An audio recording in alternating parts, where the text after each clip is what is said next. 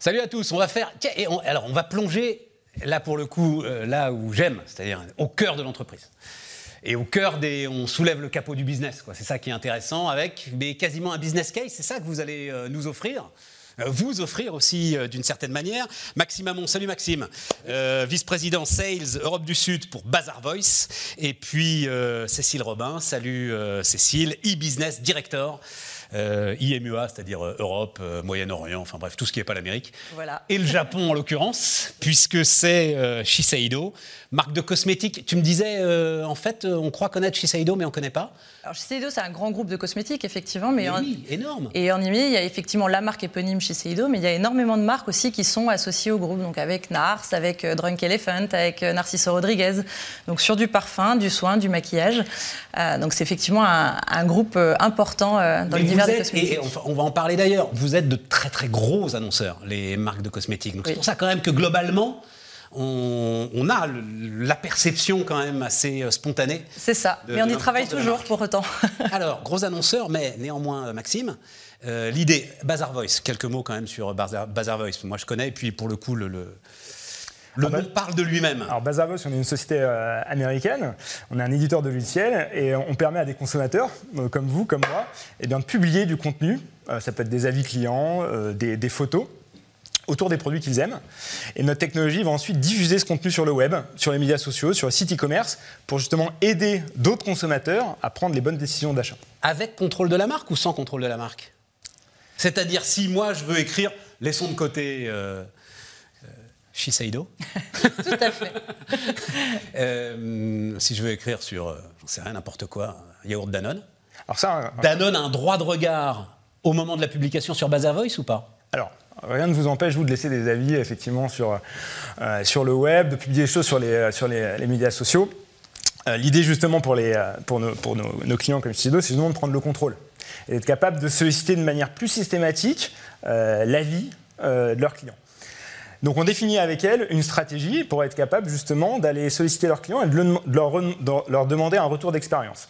Là où la marque n'a pas complètement le contrôle, c'est que nous on est aussi le garant de l'authenticité. Mais parce voilà. que ces contenus ensuite vont être diffusés euh, pour aider d'autres consommateurs à prendre des décisions. Donc on va quand même valider que ce sont des, des- des contenus qui sont, qui sont authentiques, euh, éviter les fraudes, et c'est là où notre technologie euh, intervient. Ça répond à quelle, quelle nécessité pour la marque que euh, d'aller voir du côté de Bazar Voice ce qu'ils peuvent vous apporter Euh, Pour moi, aujourd'hui, c'est devenu un élément essentiel euh, de l'achat sur, le sur le e-commerce, sur Internet de manière générale, que ce soit sur nos sites en propre ou sur les sites partenaires. C'est un élément de réassurance.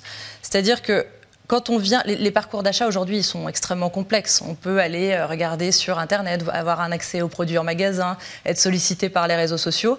Et pour autant, qu'est-ce qui fait que j'ai envie d'acheter?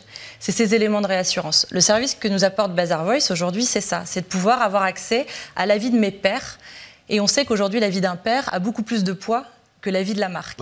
Donc c'est-à-dire que c'est cette notion d'authenticité. Si je sais qu'il est sincère, attention, c'est ça. le-. Ouais, voilà. Et ça, c'est un élément essentiel. Ce que vous mentionnez, comment est-ce que vous pouvez laisser n'importe quel avis? Oui, on doit accepter en tant que marque la critique. C'est-à-dire que moi, si j'ai 5 sur... C'est noté sur 5, les avis. Si j'ai 5 sur 5, sur l'ensemble de mes produits, l'ensemble de mes catalogues, ça pose une question quand même pour le client.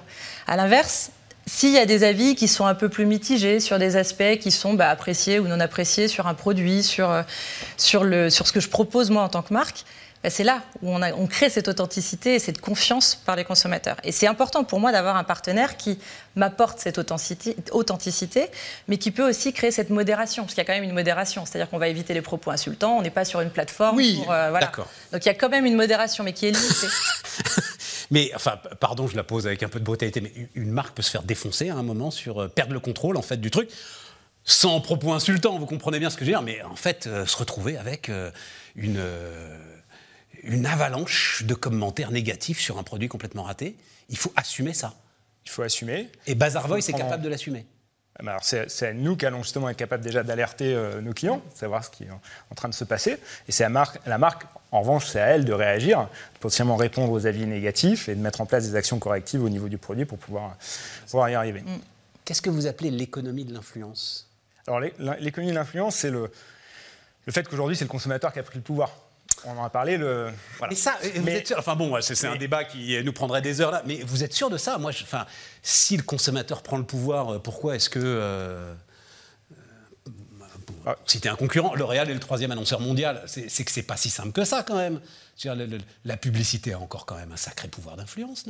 Alors la publicité a, de l'influence, mais aujourd'hui, nous, on a, on a, publié une étude, s'appelle le Shopper Experience Index. Bah, ça prend en compte voilà, toutes les marques avec lesquelles on travaille, qui montrent qu'un consommateur, lorsqu'il est exposé au contenu d'un autre consommateur, il, va, il y a trois fois plus de chances quasiment qu'il achète en ligne. Et son panier moyen sur les sites e-commerce, de la même façon, il va être quasiment trois fois supérieur. Donc on a des datas qui nous montrent qu'effectivement, euh, le consommateur a, du poids. Maintenant, une tendance ici que je voulais, partager avec vous, c'est euh, la place des médias sociaux. On parlait vraiment de, bah, la nécessité sur un site e-commerce d'avoir des contenus clients, notamment des avis pour convertir. Aujourd'hui, euh, les jeunes, pas que les jeunes, mais le shopping, ils ne le font pas sur les sites e-commerce. Ils le font sur les médias sociaux. C'est là où ils vont découvrir des produits. Pourquoi? Parce que sur les médias sociaux, vous avez du contenu de marque, du contenu d'influenceurs, des contenus de consommateurs. Et en plus, vous avez euh, cette fonctionnalité de scrolling qui vous permet de flâner et de découvrir de nouveaux produits. Euh, l'e-commerce n'a jamais été vraiment pensé comme ça. L'e-commerce a toujours un peu échoué à, vendre des produits. Nous, ce qu'on aide vraiment euh, les e-commerçants à faire, c'est justement d'amener du social dans leur environnement, dans leur environnement e-commerce, pardon, et leur apporter justement cette expérience de shopping qui leur manque par rapport aux, médias sociaux. Comment, euh, Cécile, comment est-ce que enfin, ça s'est passé? Justement, une fois qu'on a l'ensemble de ces chiffres assez impressionnants, Comment est-ce que vous, vous avez vécu euh, l'expérience Bazar Voice ou comment est-ce que vous êtes en train de vivre cette expérience? Bah, honnêtement, très bien. C'est une nouvelle source de savoir, donc c'est quelque chose où on puise une mine d'informations. Donc effectivement, il y a une part de non maîtrise, de risque. Voilà, de risque. Après, le tout, c'est de savoir comment on réagit. C'est-à-dire que la voix du client, on l'a grâce à Bazar Voice, on l'a grâce à notre service client, on a grâce à des outils qu'on va utiliser pour écouter ce qui se passe, comprendre ce qui se passe dans notre univers, et on doit comprendre ces codes et savoir réagir à ça. Mais honnêtement, pour moi, c'est et pour le groupe chez Seido, c'est une source de savoir. C'est-à-dire que ça nous apporte des informations.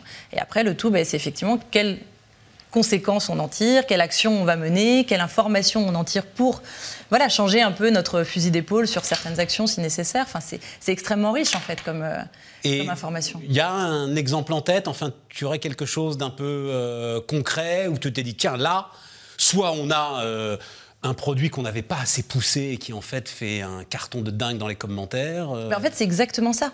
C'est-à-dire qu'aujourd'hui, ça peut être des associations de produits. C'est-à-dire que on peut lire dans les avis, voilà, avec. Euh, alors dans mon univers, c'est le mascara, par exemple, qui peut être associé avec un fard à paupières, ou alors dans les, des crèmes qui s'associent entre elles. C'est extrêmement riche et de se dire, bah, effectivement, on voit qu'il y a des produits qui commencent à monter, dont on parle énormément. Bah, voilà, nous, ça nous permet aussi de les remettre au cœur. Et que les forces commerciales n'avaient pas forcément euh, dans l'idée de, de, mettre à la une ou de. sont pas forcément particulièrement. effectivement, ça, peut être l'occasion et de se dire, bah, voilà, on a peut-être un fil à tirer sur des périodes données où on voit qu'il y, y a, des, des, choses qui se passent. On entend beaucoup plus parler. Euh, d'un produit que d'un autre.